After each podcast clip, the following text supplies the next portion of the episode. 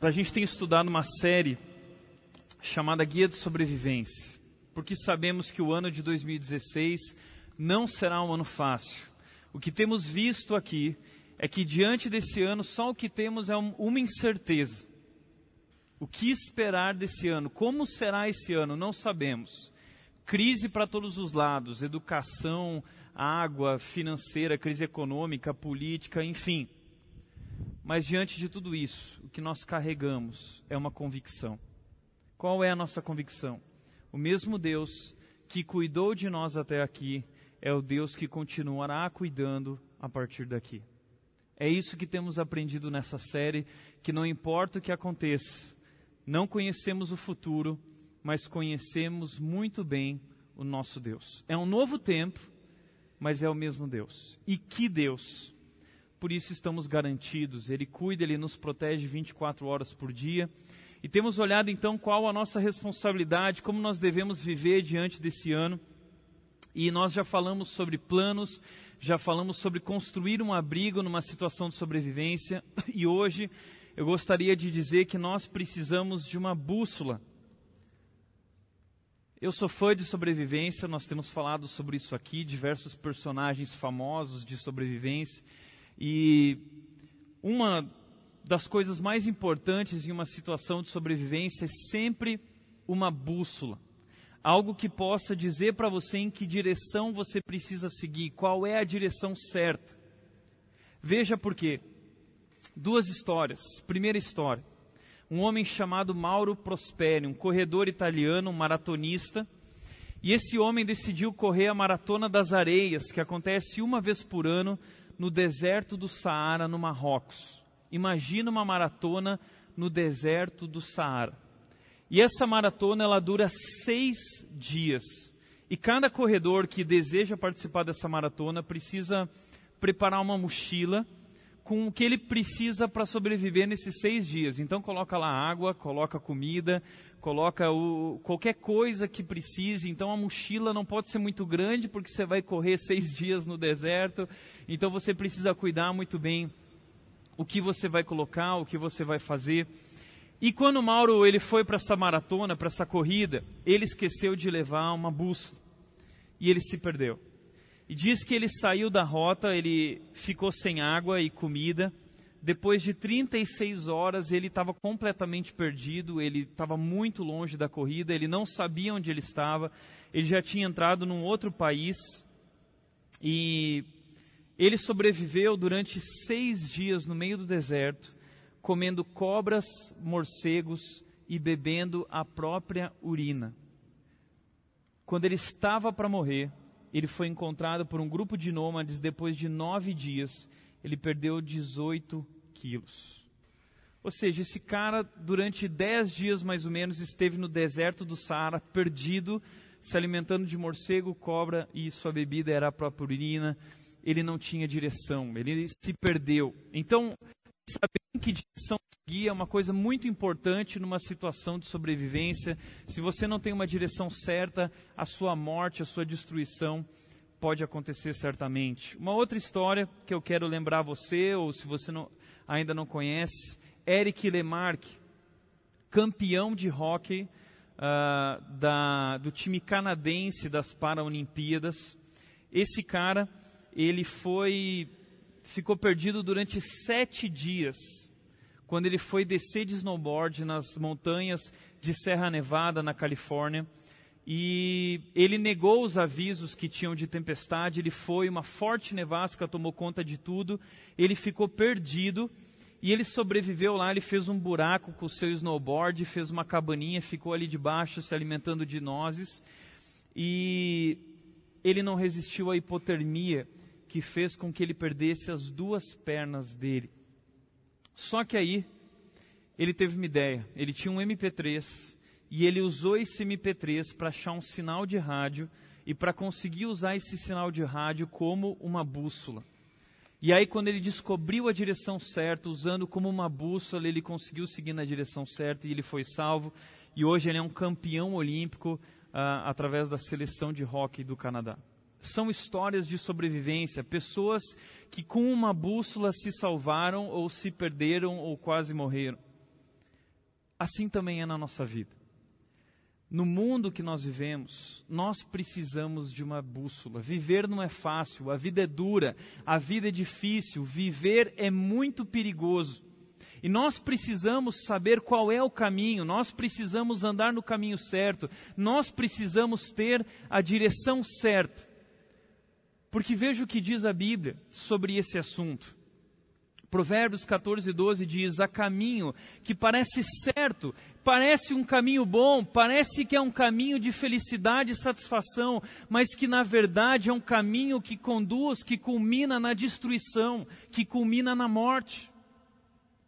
Por isso, nós que somos humanos, seres humanos, precisamos atentar para a nossa existência aqui na Terra e observar atentamente qual é o caminho, quais são as decisões, as escolhas que nós fazemos, porque isso pode afetar o destino final.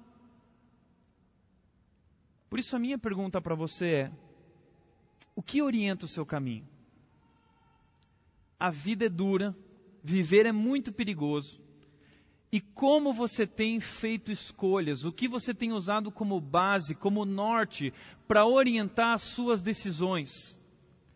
Talvez você diz, olha, eu uso a experiência dos meus pais, eu uso a experiência uh, uh, dos experientes, eu uso a Bíblia, eu uso, enfim, você pode dizer uma porção de coisas, mas resumindo, eu quero te dizer o seguinte: na verdade, só existem duas opções possíveis, só existem duas bússolas no mundo. A primeira bússola que existe para orientar nossas escolhas é Deus. Deus é uma das bússolas.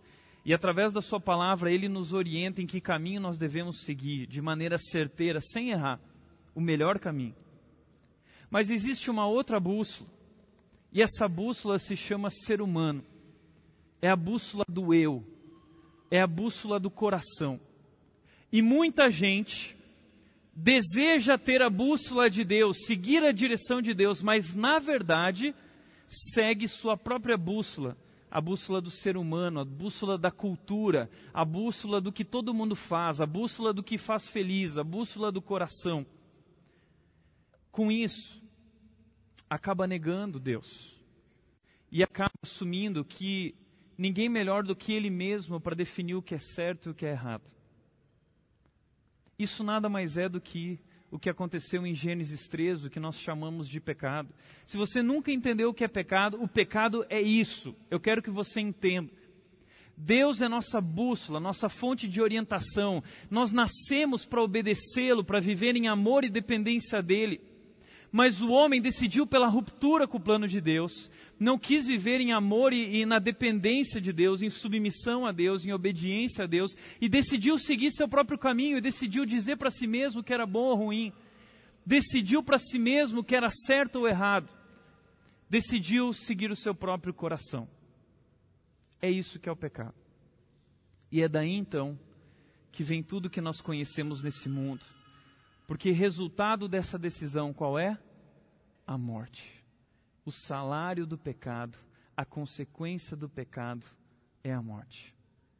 Nós escolhemos o caminho errado. Nós fizemos as decisões erradas. E isso culminou na nossa destruição. Por isso é sobre isso que eu quero falar nessa noite. Eu quero falar sobre um salmo que fala exatamente sobre esse assunto. Salmo capítulo 1 que nos fala sobre duas bússolas, dois caminhos e dois destinos. Tá bom? Abra sua Bíblia no Salmo capítulo 1.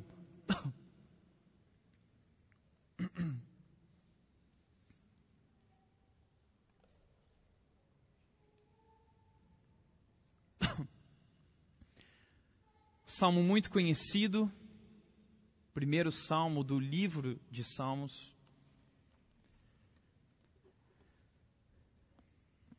E esse salmo vai nos mostrar que existem duas bússolas, dois caminhos e dois destinos. Veja bem o que diz o salmo: Como é feliz aquele que não segue o conselho dos ímpios, não imita a conduta dos pecadores, nem se assenta na roda dos zombadores. Ao contrário, a sua satisfação está na lei do Senhor, e nessa lei medita de dia e de noite. Ele é como a árvore plantada à beira de águas correntes, dá fruto no tempo certo, suas folhas não murcham e tudo o que ele faz prospera. Não é o caso dos ímpios. São como a palha que o vento leva. Por isso os ímpios não resistirão no julgamento, nem os pecadores na comunidade dos justos, pois o Senhor aprova o caminho dos justos, mas o caminho dos ímpios leva à destruição. Quero te apresentar esse salmo um pouco mais de perto. Primeira coisa que eu quero dizer é que existe uma declaração muito importante nesse salmo.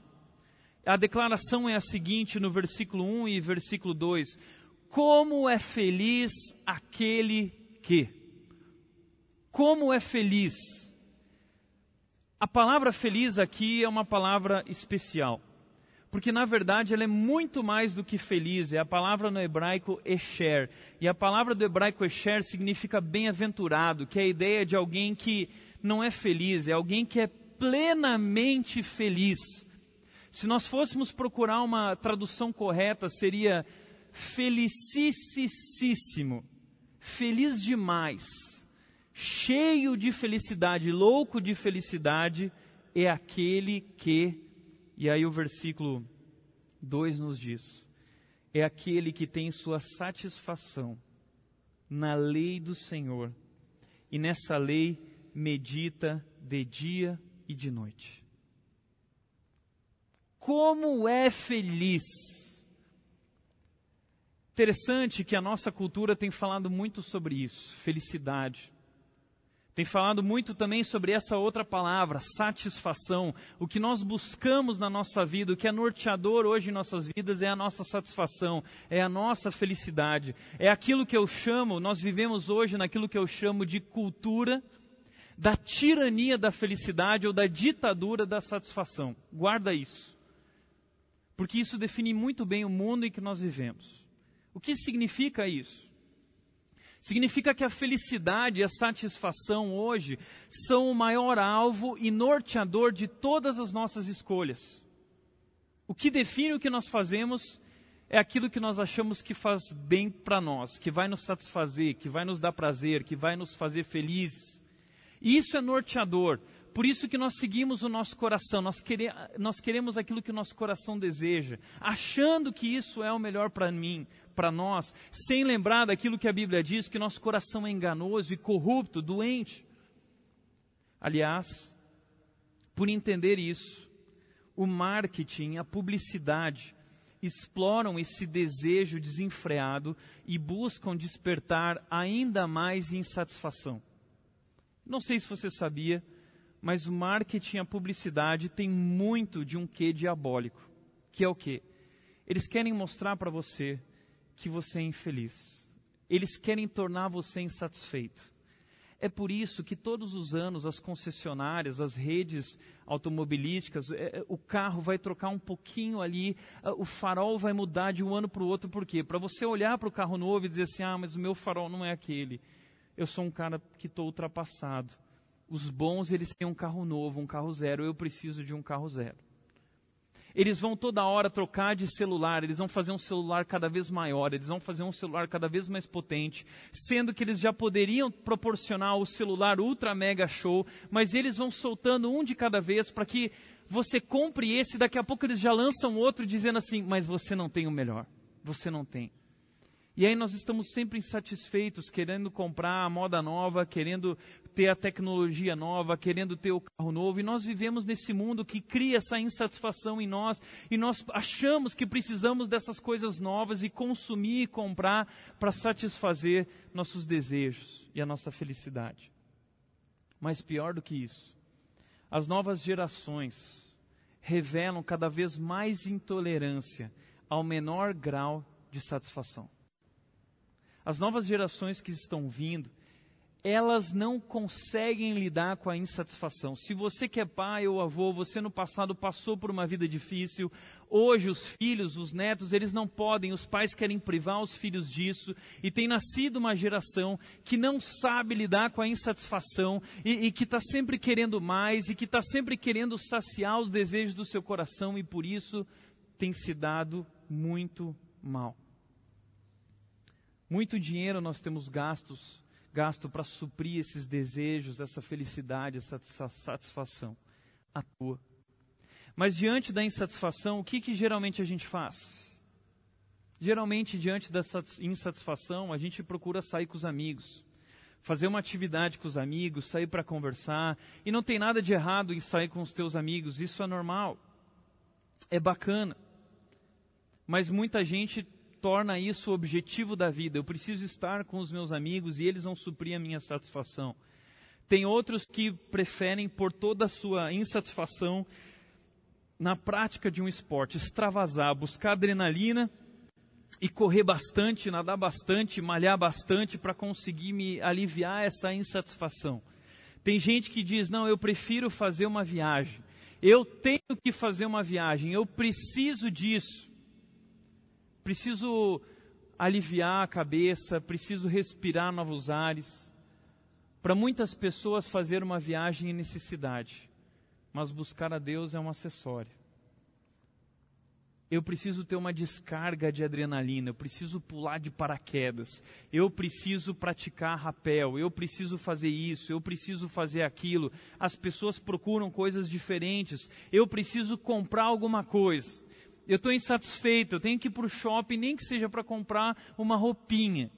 Eu vou até o Polo, eu vou até o Jaraguá, alguma coisinha eu preciso comprar. Outras pessoas, diante da insatisfação, resolvem comer. Comer, comer, comer, comer. Outros, diante da insatisfação, resolvem assistir muita televisão, uma série. Ah, a vida está muito difícil para mim, eu vou para frente da televisão e ali diante da televisão tudo é mais legal. Eu posso ser quem eu quiser, eu posso viver a história que eu quiser nessas novas séries na televisão, nos filmes bacanas de Hollywood. Outros preferem tomar um antidepressivo, ligar para o terapeuta. Outros ainda preferem encher a cara ou drogar-se preferem esquecer a vida e muita gente usa a bebida para isso, como um refúgio, para esquecer dos problemas. Muita gente usa as drogas para isso. E pior, ao invés de nós olharmos para isso, reconhecer que não é o certo e retornarmos para Deus, nós insistimos cada vez mais nisso e nos tornamos cada vez mais insatisfeitos. Tem gente diante que da insatisfação entende o seguinte: eu preciso viver uma nova paixão. Eu preciso viver um novo romance. Eu quero experimentar de novo aquilo que eu experimentei na minha adolescência. Eu preciso disso. E tem gente que abandona filhos, família, anos de casamento para ir viver uma nova paixão, porque acha que precisa disso, porque é isso que vai resolver o seu problema de insatisfação. Tem gente que, diante da insatisfação, resolve agredir e matar. Tem gente que, em último caso, resolve suicidar-se. É o que nós temos visto aí, gente famosa se suicidando. Por quê? Porque nós somos insatisfeitos e procuramos saciar nossa satisfação nas coisas erradas. Veja o que disse S. Lewis. Ele disse assim: somos criaturas divididas, correndo atrás de álcool, sexo e ambições, desprezando a alegria infinita que Deus nos oferece como uma criança ignorante que prefere continuar fazendo bolinhos de areia numa favela, porque não consegue imaginar o que significa um convite para passar as férias na praia. Contentamo-nos com muito pouco. É por isso que esse salmo ele está falando de alguém que compreendeu o que é a felicidade, alguém que compreendeu o que é, realmente é capaz de, de lhe saciar, de lhe satisfazer. E ele diz: o seu prazer, a sua satisfação, a sua felicidade está na lei do Senhor. Na lei do Senhor, e nessa lei ele medita dia e noite. Ele não quer sair com os amigos, ele não quer ficar assistindo horas de televisão, de filmes, de série, ele não precisa viver uma nova paixão, ele não precisa comer ou comprar alguma coisa, tudo que ele precisa está aqui. Ele se alimenta desse livro, ele se orienta por esse livro, ele se satisfaz nesse livro. Tudo que ele precisa, ele encontra nesse livro. Por isso, o texto diz que ele não segue o conselho dos ímpios, ele não imita a conduta dos pecadores e ele não se assenta na roda dos zombadores. Porque o mundo em que nós vivemos o tempo todo fica dizendo o seguinte: não, peraí, o melhor não é isso aí, não. E fica colocando dúvidas na nossa fé se Deus é realmente esse Deus tão poderoso, tão grande, o Deus que é justo, o Deus que é bom e amoroso. E essas dúvidas nos levam a questionar esse Deus, as coisas, as orientações desse Deus, e nós começamos a viver a vida como os ímpios. Não, sabe o que é? Segue teu coração. Quer viver uma nova paixão? Viva. O que importa é ser feliz. Busque a sua felicidade. E aí nós começamos a pensar como os ímpios pensam. É sobre isso que está falando essa primeira fase: pensamento, mente. Nossa mente está conformada com a cultura desse mundo, pensamento ímpio, gente distante de Deus, gente que não se orienta pela bússola de Deus mas ele também não imita a conduta dos pecadores, ele não ouve, ele não quer saber, não importa o que falem sobre a vida, sobre felicidade, ele sabe a única coisa que pode fazê-lo realmente feliz. E ele não imita, ele não assume a postura dos pecadores, ele não se envolve, ele não tem esse comportamento daqueles que não se orientam na bússola de Deus e ele não se assenta na roda dos zombadores, daqueles que ridicularizam esses princípios e valores gente no nosso mundo que olha e diz assim: puxa, você. Você que é um cara tão inteligente aqui na empresa, tem um cargo tão bacana, está crescendo. Você é um cristão? Você realmente acredita na Bíblia? Você acredita em Deus? Você acredita nessa história de sexo para o casamento? Ah, não acredito, meu. Você, nossa, eu achava que você era tão inteligente. E os zombadores? vão falando, vão nos enchendo de questões, de dúvidas, nos colocando contra Deus e muitas vezes a gente é afetado por isso e a gente começa a pensar: puxa, será que isso é realmente o certo? Mas a Bíblia diz que esse homem que é feliz, ele descobriu o segredo da felicidade, ele não ouve ele não faz o que eles fazem, ele não vive da forma como aqueles lá fora vivem, ele não assume esse comportamento, ele não abre mão dos seus valores, ele não negocia a sua fé, ele não permite que essas dúvidas coloquem em jogo a sua fé em Deus. Ele é feliz. Essa é a cultura que eu chamo de a cultura da rebelião a cultura do pecado, uma cultura que é alheia a Deus. A Bíblia diz que o nosso mundo jaz no maligno. O nosso mundo é controlado pelo maligno e ele quer nos atacar, nos distanciar de Deus. E ele atacou a cultura, ele controla a cultura, ele controla tudo que existe nesse mundo. 2 Coríntios 4,4 diz que ele é o Deus desta era e ele cegou o entendimento dos descrentes, dos ímpios, para que eles não vejam. E eles, esse mundo, os ímpios, os descrentes, vivem nessa cultura alheia a Deus. Por isso, nós vivemos numa guerra constante entre a lei de Deus, a bússola de Deus, a orientação de Deus, a palavra de Deus e a cultura alheia a Deus, a cultura da rebelião, a cultura do pecado. E o que o salmo está dizendo é que esse homem, diante dessa batalha, diante dessas duas bússolas, ele tomou uma decisão. A minha fonte de orientação será a palavra de Deus. É o que Deus diz, não é o que a cultura diz. Mas o problema que o texto está dizendo é que nós estamos cercados por essa cultura. Ela está por todos os lados falando conosco, tentando fazer com que nós ouçamos o que ela tem para dizer, e nós acabamos muitas vezes ouvindo esses conselhos, achando que eles estão certos. Ah, mas e, e como que eu vou viver assim se. Ah, ah, como assim? Para de questionar aquilo que Deus disse, Ele é o Deus Criador. Vá a diversos assuntos. Eu vejo jovens nessa questão de julgo desigual na questão sexual. Ah, mas e se não sei o que? Para de pensar e se o Deus Criador que criou um homem, que criou a mulher, criou a proposta de relacionamento, criou a proposta de casamento, ele disse: não viva assim, não faça isso. Você quer questionar o Deus Criador a respeito disso? É muita ignorância. Mas o que a cultura fica o tempo todo é fazer com que você seja influenciado e pare de pensar do jeito certo. Isso vale para tudo. E o que essa cultura quer é que eles ficam te incentivando, eles ficam te pressionando para que você viva como eles, para que você imite a conduta deles. A cultura criou um padrão de vida e nós vivemos dessa forma. Por isso que Paulo diz: não se conformem com este mundo. Não, não assumam o padrão deste mundo, mas transformem-se pela renovação da mente. Não ouçam o que o mundo diz, não façam o que eles fazem. Um mundo que fica o tempo todo nos pressionando para que a gente negocie os nossos valores. E a minha pergunta é: você tem negociado? Você tem ouvido? Você está vivendo como eles vivem?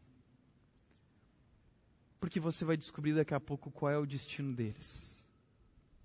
Veja o que diz Jonathan Edwards sobre esse homem que descobriu que o seu prazer está na lei do Senhor. Veja o que Jonathan Edwards fala sobre isso. Às vezes, só a menção de uma única palavra, ou apenas ver o nome de Cristo, ou de algum atributo de Deus, fazia o meu coração arder intensamente dentro de mim. As mais doces alegrias e prazeres que experimentei não foram as que surgiram a partir de uma esperança dos meus próprios bens materiais, mas em uma visão direta das coisas gloriosas de Deus. Quando eu desfruto desse prazer, isso parece me levar além dos meus pensamentos sobre os meus bens, sobre o que eu tenho. Nessas ocasiões, todas as coisas que eu possuo parecem-me uma perda, de modo que eu não posso suportar elas, pois tais coisas tiram o meu foco do glorioso e fazem voltar meus olhos para mim mesmo e para as minhas coisas, para os meus bens materiais. É isso que está acontecendo. Nós temos acumulado coisas, nós cada vez compramos mais coisas. O mundo diz que nós precisamos ter isso, que nós precisamos ter aquilo, que esse é o padrão e nós vamos atrás disso e isso tira o nosso foco do glorioso, daquele que é o único capaz de nos satisfazer plenamente, satisfazer e nos satisfazer é, completamente. Mas o justo é aquele que tem o seu prazer na lei do Senhor e ele entendeu e por isso ele investe o seu tempo dia e noite. Mas o texto continua dizendo, trazendo uma comparação. Veja bem, aqui foram mostradas duas bússolas. Uma bússola é o justo que se orienta pela bússola de Deus, e o outro é o ímpio que se orienta pela bússola do coração e da cultura alheia a Deus. Agora veja o que o texto diz sobre um e sobre o outro. O justo, aquele que se orienta pela bússola de Deus, ele é como a árvore plantada à beira de águas correntes. Eu não sei se você já teve a oportunidade de viajar pelo centro-oeste do Brasil de avião e olhar lá de cima a vegetação. Muitas vezes o que você vê é uma, uma, uma vegetação bem baixinha, mais seca, não tão verde. E aí, de repente, quando você vê uma, uma vegetação bem verde, às vezes maior, algumas árvores, é porque por ali passa um rio. Árvores plantadas na beira de um rio, vegetação na beira de um rio, ela é verde, ela é rica, ela é forte. É isso que o texto está dizendo. Uh, mas o texto continua dizendo que ele não é somente como essa árvore plantada à beira de águas correntes, mas dá fruto no tempo certo, suas folhas não murcham e tudo o que ele faz prospera. É uma consequência direta da vontade de Deus, que é a fonte primária de toda a nossa orientação. É a promessa de que se nós fizermos isso, nós seguirmos a orientação de Deus, nós seremos como uma árvore plantada à beira de águas correntes. Isso não significa que nós não vamos enfrentar períodos de estiagem, mas que nossas forças não estarão condicionadas às chuvas, mas estarão condicionadas em nossas raízes. Nós temos força e vigor para enfrentar o que for. Veja o que o texto diz.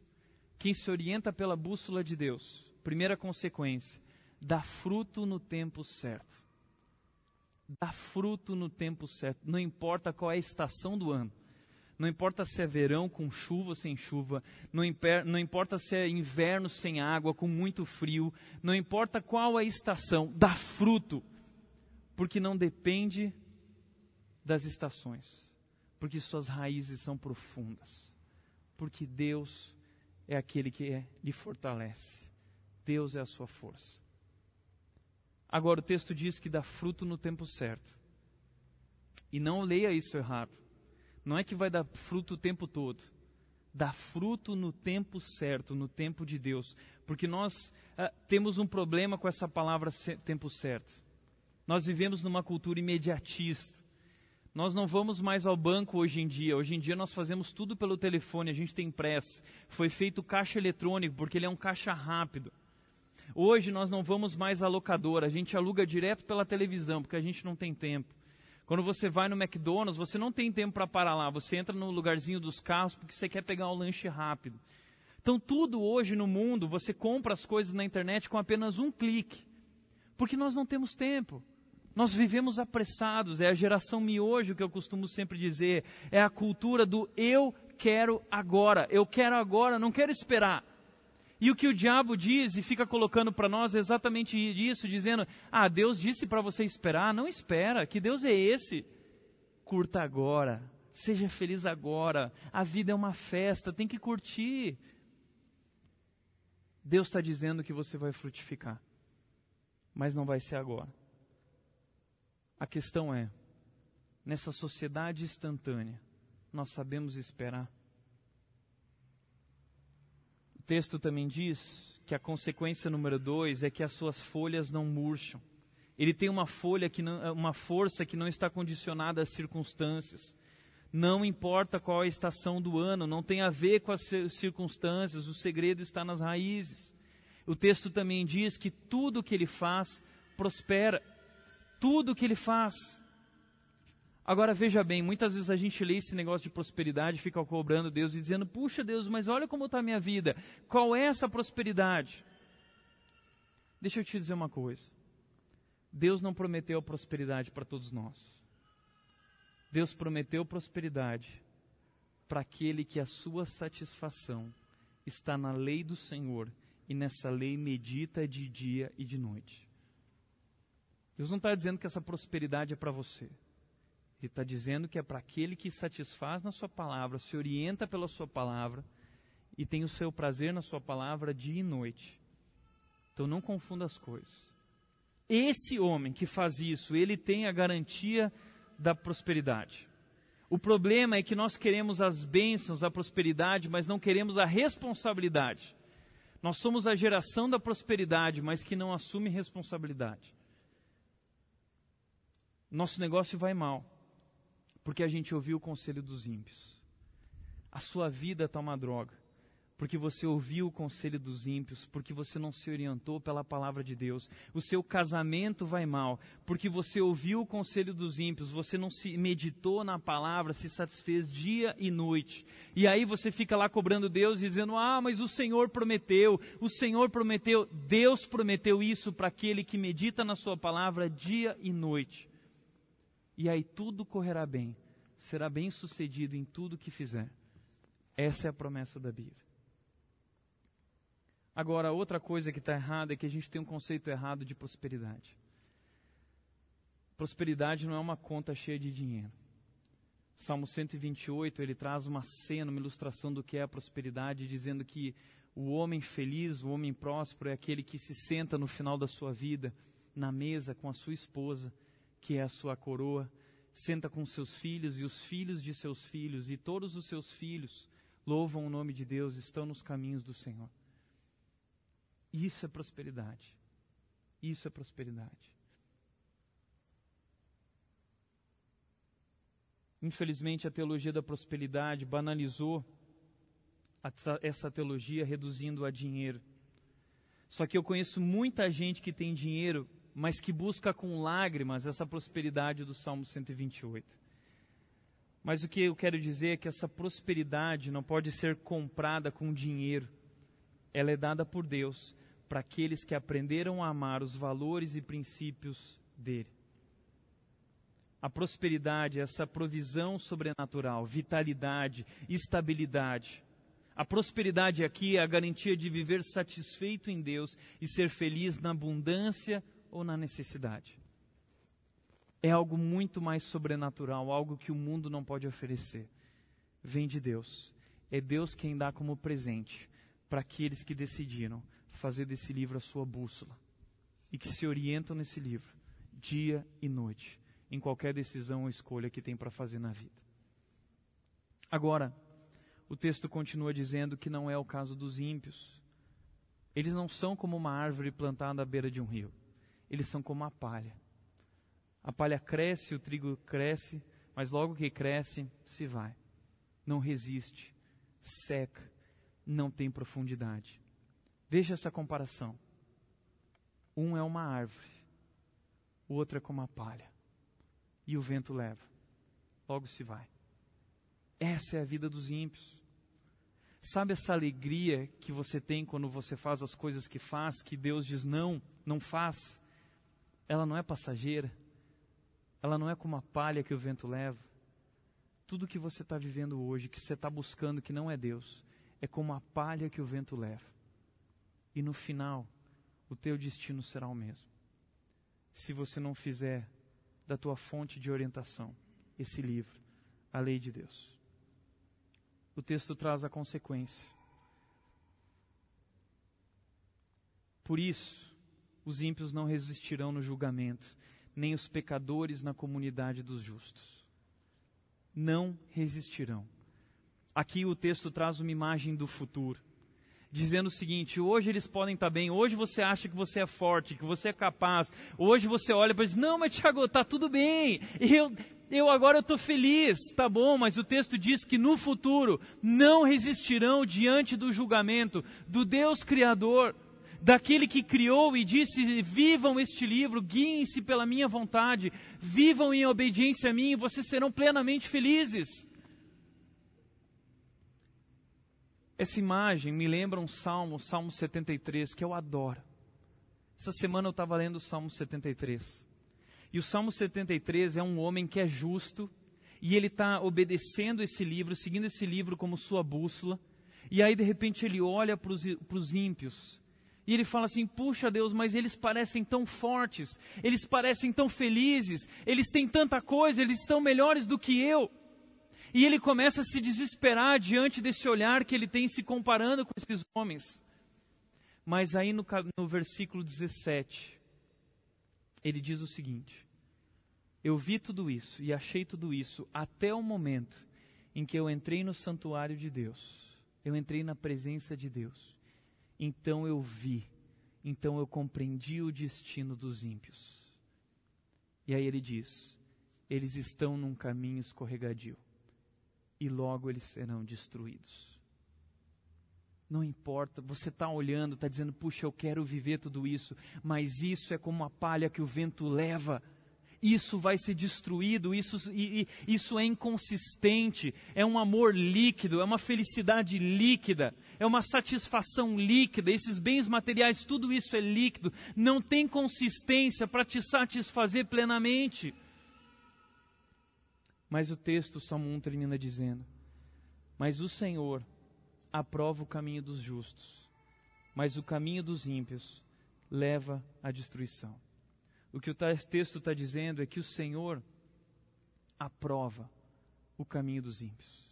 Deus aprova. E a ideia aqui no hebraico é a ideia de que Deus preparou o caminho em que o justo anda. Deus conhece esse caminho, Deus sabe que esse caminho vai terminar nas bênçãos, Deus sabe que esse caminho vai terminar na abundância. A ideia do Salmo 1 é que o homem que conhece a Deus vive com abundância, nunca cessando sua fonte de alegria que perdura por todas as estações da sua vida. E quando ele morre, ele é recebido na glória eterna, ele é recebido na eternidade, na presença de Deus, e ele vai desfrutar a, a festa que Deus preparou e a alegria plena para o resto da eternidade, da eternidade. Mas o ímpio, ele se entrega a uma vida de futilidade. E na hora da dor, eles não têm recursos, eles não sabem o que fazer, eles não são capazes de encontrar nenhum significado profundo no sofrimento. E quando eles morrem, eles vão a julgamento e eles serão destruídos. Agora o texto diz que o Senhor aprova o caminho dos justos. E o que, que leva os ímpios à sua destruição? É, é Deus que leva? Não. É o próprio caminho deles. Talvez você diz que Deus é esse que destrói. Não é Deus. É o caminho deles. As escolhas deles. As nossas escolhas podem nos levar a Deus ou podem nos levar à destruição. Por isso, o texto que eu trouxe no caminho, no começo, há caminho que parece certo ao homem, mas no final conduz à morte. O que eu quero te convidar a partir de hoje é estabelecer na tua vida essa bússola. Qual é a nossa bússola? O que Deus diz. Na hora de decidir, na hora de fazer uma escolha, na hora de buscar um caminho, de me satisfazer, o que eu faço? O que Deus diz sobre isso? E segundo lugar, eu pratico e persevero em praticar o que Deus disse. Não importa o que eu acho, não importa o que o meu coração quer, eu vou viver o que Deus quer, eu vou viver o que Deus disse, eu vou praticar isso intensamente, então eu vou encontrar o um melhor caminho. Esse é o resumo do Salmo 1. E é isso que Tiago, capítulo 1, 25, vem nos dizer. Mas o homem que observa atentamente a lei perfeita, que traz a liberdade, não são regras, é liberdade, e persevera na prática dessa lei, não esquecendo o que ouviu, não se deixando levar pelo conselho dos ímpios, não negociando seus valores, ele será feliz naquilo que ele fizer. Ele será feliz naquilo que ele fizer. Você quer ser feliz? Quer satisfação? Ouça o que Deus diz. Obedeça e persevere praticando isso, sem abrir mão nunca dos valores e princípios de Deus. Por isso, para refletir e praticar, primeiro lugar, qual tem sido a sua fonte de orientação? Deus ou a cultura e o seu coração?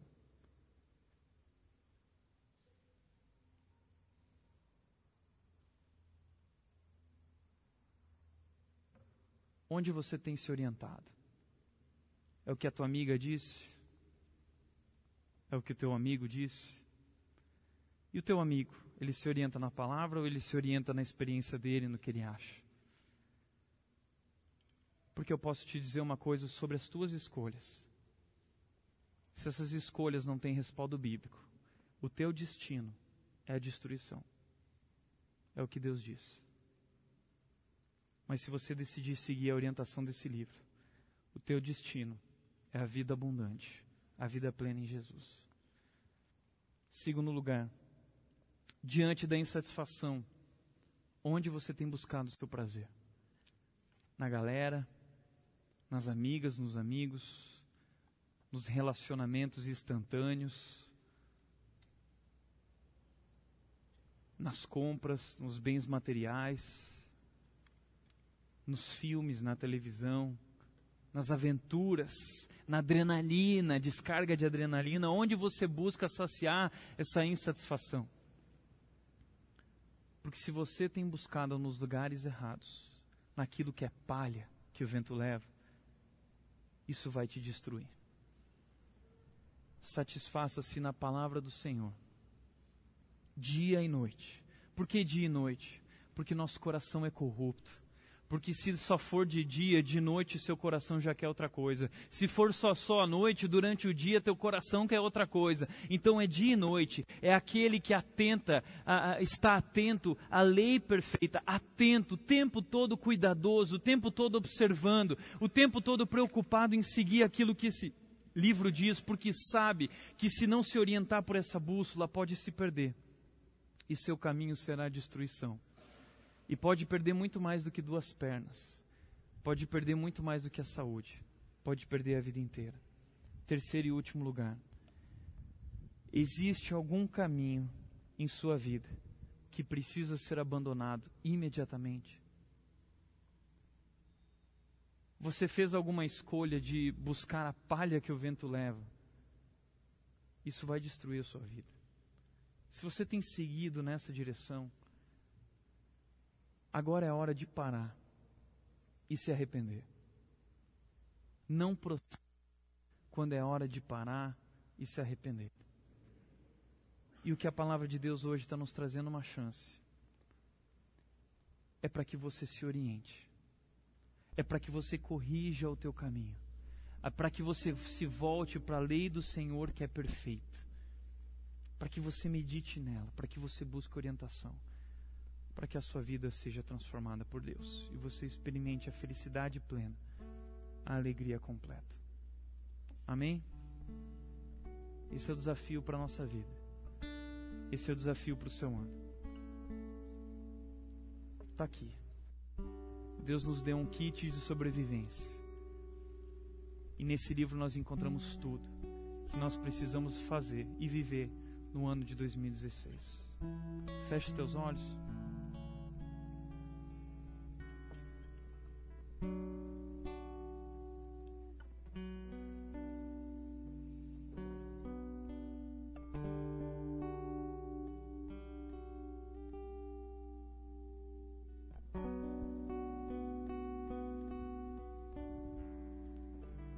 Quero te levar a pensar um pouco na tua vida. Você tomou a direção errada em algum momento? Você tem feito as escolhas erradas, tem buscado a palha que o vento leva? Isso tem te tornado cada vez mais insatisfeito, cada vez mais ansioso e desesperado.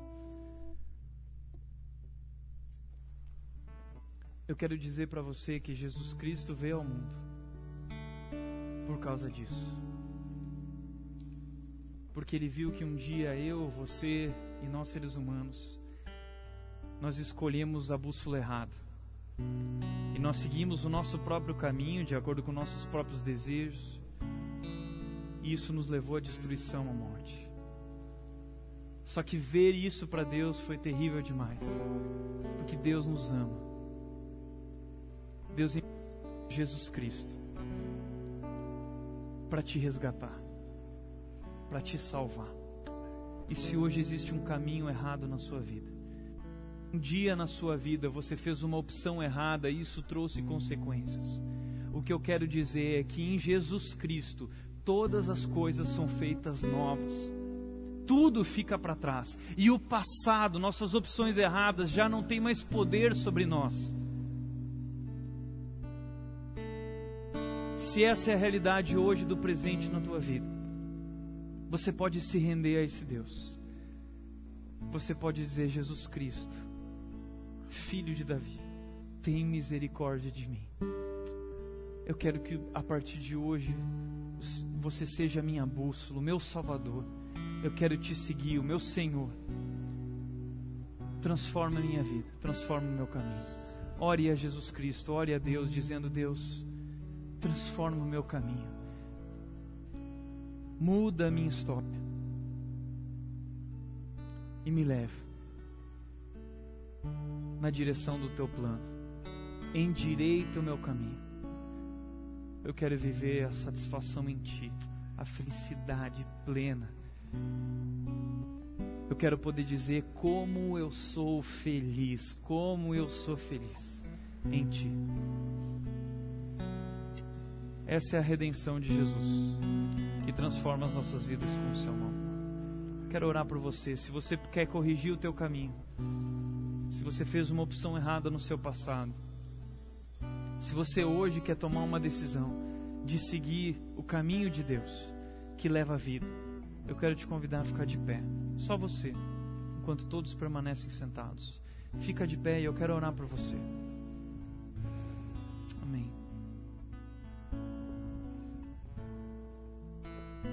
Fica de pé.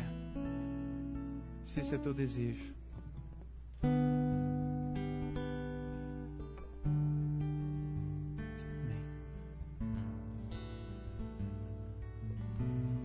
Pai querido, eu entrego a vida desses que aqui estão diante de Ti, porque compreenderam que o Senhor é a sua salvação, porque compreenderam que Jesus Cristo é aquele que pode transformar, o único capaz de transformar e resgatar as suas vidas. E diante dessa decisão, Deus, o nosso clamor é: vem e transforma a vida deles, Deus. Vem habitar no seu coração, vem corrigir e endireitar o seu caminho, e vem transformar a sua história, e vem deixar o seu passado realmente para trás e fazê-los permitir essa novidade de vida em Ti. E oro por todos nós, Senhor, para que de fato nós possamos fazer da tua palavra, da tua vontade, a nossa bússola, a nossa fonte de orientação. Assim nós oramos, Deus, em nome de Jesus, em nome de Jesus.